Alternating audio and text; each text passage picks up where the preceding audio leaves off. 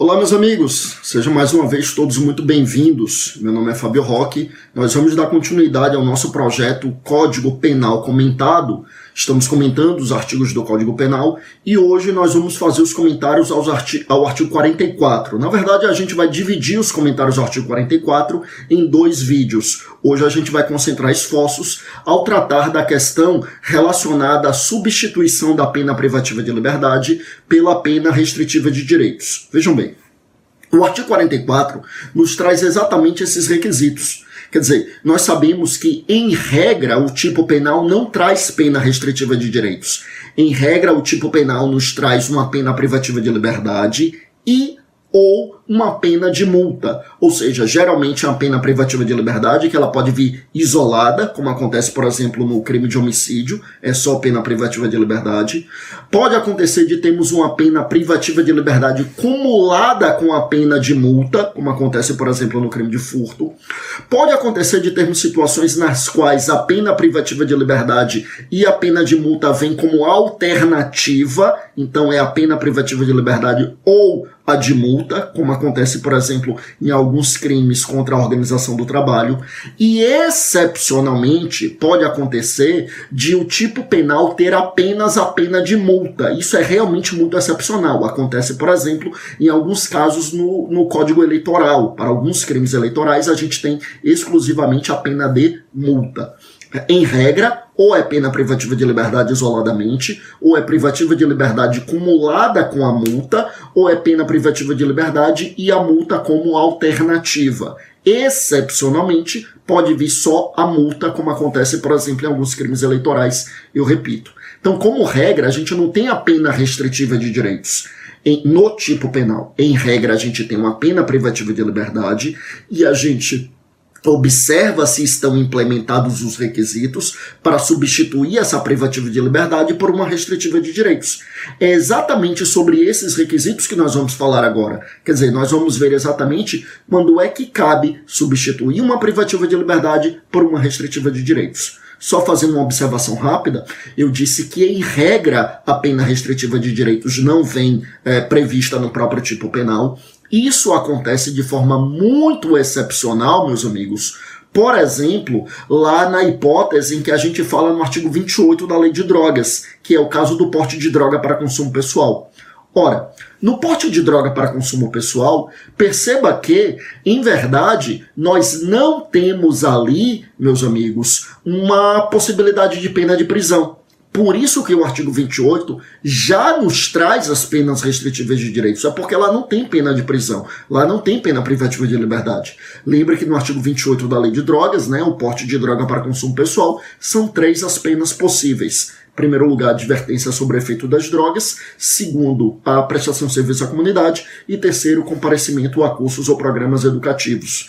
Essas são as três penas. Aí, havendo descumprimento das penas, aí é possível a imposição de medidas sancionatórias, que são a admoestação verbal e também a multa. Tá? Mas pena mesmo são aquelas três que eu mencionei anteriormente.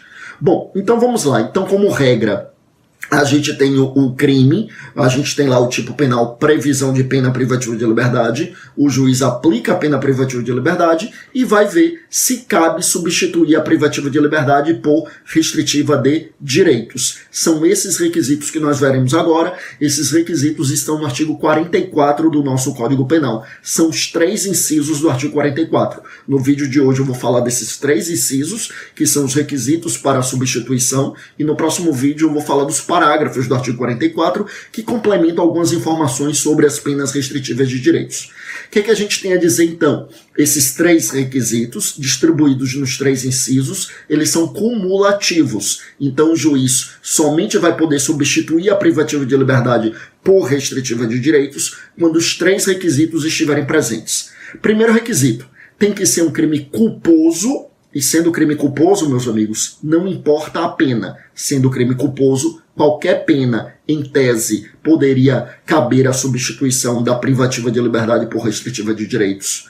Agora, esse inciso 1 do artigo 44, ele fala crime culposo ou crime doloso sem violência ou grave ameaça, com pena até quatro anos. Então, ou é um crime culposo, e aí não importa a pena, ou é um crime doloso sem violência ou grave ameaça e com pena até quatro anos.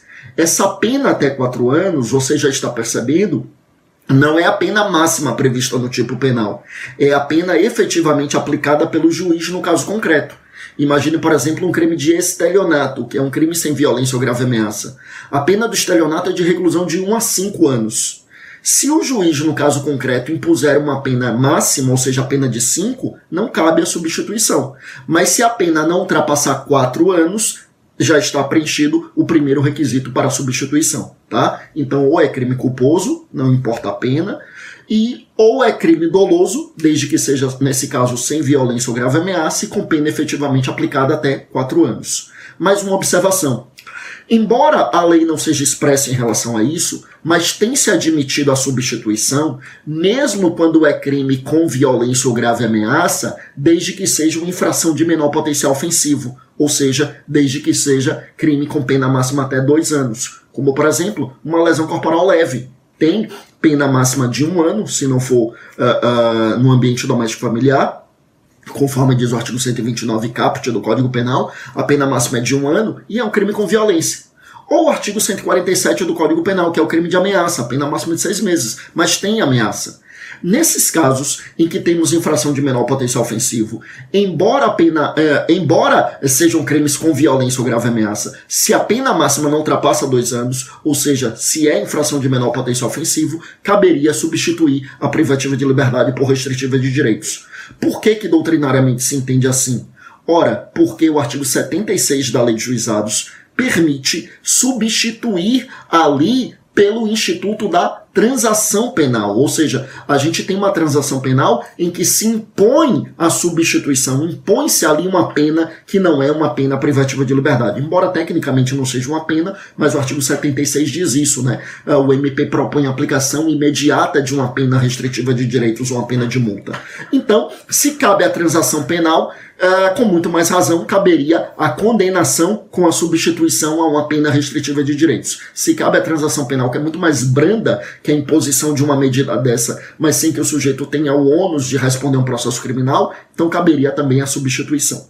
Eu vou para o segundo requisito. Então, o primeiro requisito é que seja um crime culposo com qualquer pena, ou um crime doloso desde que seja sem violência ou grave ameaça, com pena até quatro anos. Segundo requisito, meus amigos, vejam que o sujeito não seja reincidente no mesmo crime. No mesmo crime. Veja bem, a gente precisa ler o inciso 2, que diz que o requisito é não ser reincidente em crime doloso, em conjunto com o parágrafo 3 que nos diz que se a reincidência não for no mesmo crime, o juiz poderá substituir desde que é, questões ali recomendem, né, questões relacionadas à adequação social recomendem a medida. Ou seja, ao fim e ao cabo, o que é requisito é não ser reincidente no mesmo crime, tá? Lembrando, é interpretar o artigo 44, inciso 2, com o mesmo artigo 44, só que no seu parágrafo terceiro. E por fim, o terceiro e último requisito para substituir a privativa de liberdade por restritiva de direitos é que devem ser favoráveis ao criminoso a culpabilidade, os seus antecedentes, a sua conduta social, a sua personalidade, os motivos do crime e a, a, a, as circunstâncias do crime. Quer dizer, essas seis circunstâncias judiciais uh, no artigo 59 do Código Penal existem oito circunstâncias judiciais. Dessas oito, seis delas só ficaram de fora o comportamento da vítima e as consequências do crime. Então, dessas oito, seis delas são valoradas para saber se o juiz vai substituir a privativa de liberdade por restritiva de direitos.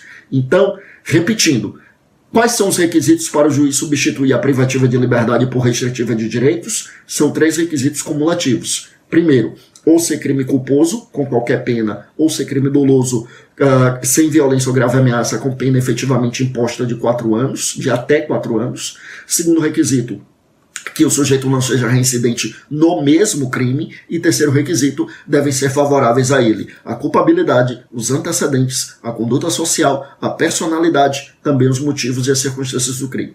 Presentes esses três requisitos, o juiz substitui a privativa de liberdade por restritiva de direitos. Agora, quanto substitui? É por uma restritiva de direitos? Por duas restritivas de direitos? O que é que acontece se houver o descumprimento? Tudo isso está nos parágrafos do artigo 44 que a gente vai ver no próximo vídeo. Mas só para fechar esse vídeo, vale lembrar o seguinte: também cabe, desde que presentes esses requisitos, a substituição da privativa de liberdade por restritiva de direitos no tráfico de drogas. Estou dizendo isso porque o artigo 33, parágrafo 4 da Lei de Drogas, que é a Lei 11.343 de 2006, dizia que no tráfico de drogas não caberia a substituição por restritiva de direitos. Isso está superado, meus amigos. Isso está superado. O Supremo entendeu que essa proibição de substituição da privativa de liberdade por restritiva de direitos seria inconstitucional. Seria inconstitucional e o Supremo decidiu isso em controle difuso de constitucionalidade, mas o Senado Federal já suspendeu a eficácia desse dispositivo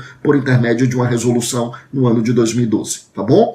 Com isso a gente fecha aqui e a gente volta no próximo vídeo dando continuidade ao artigo 44, falando dos seus parágrafos, que são regras complementares a essa questão da substituição da pena privativa de liberdade por pena restritiva de direitos. Mais uma vez foi um prazer, fiquem com Deus, até o nosso próximo vídeo e bons estudos.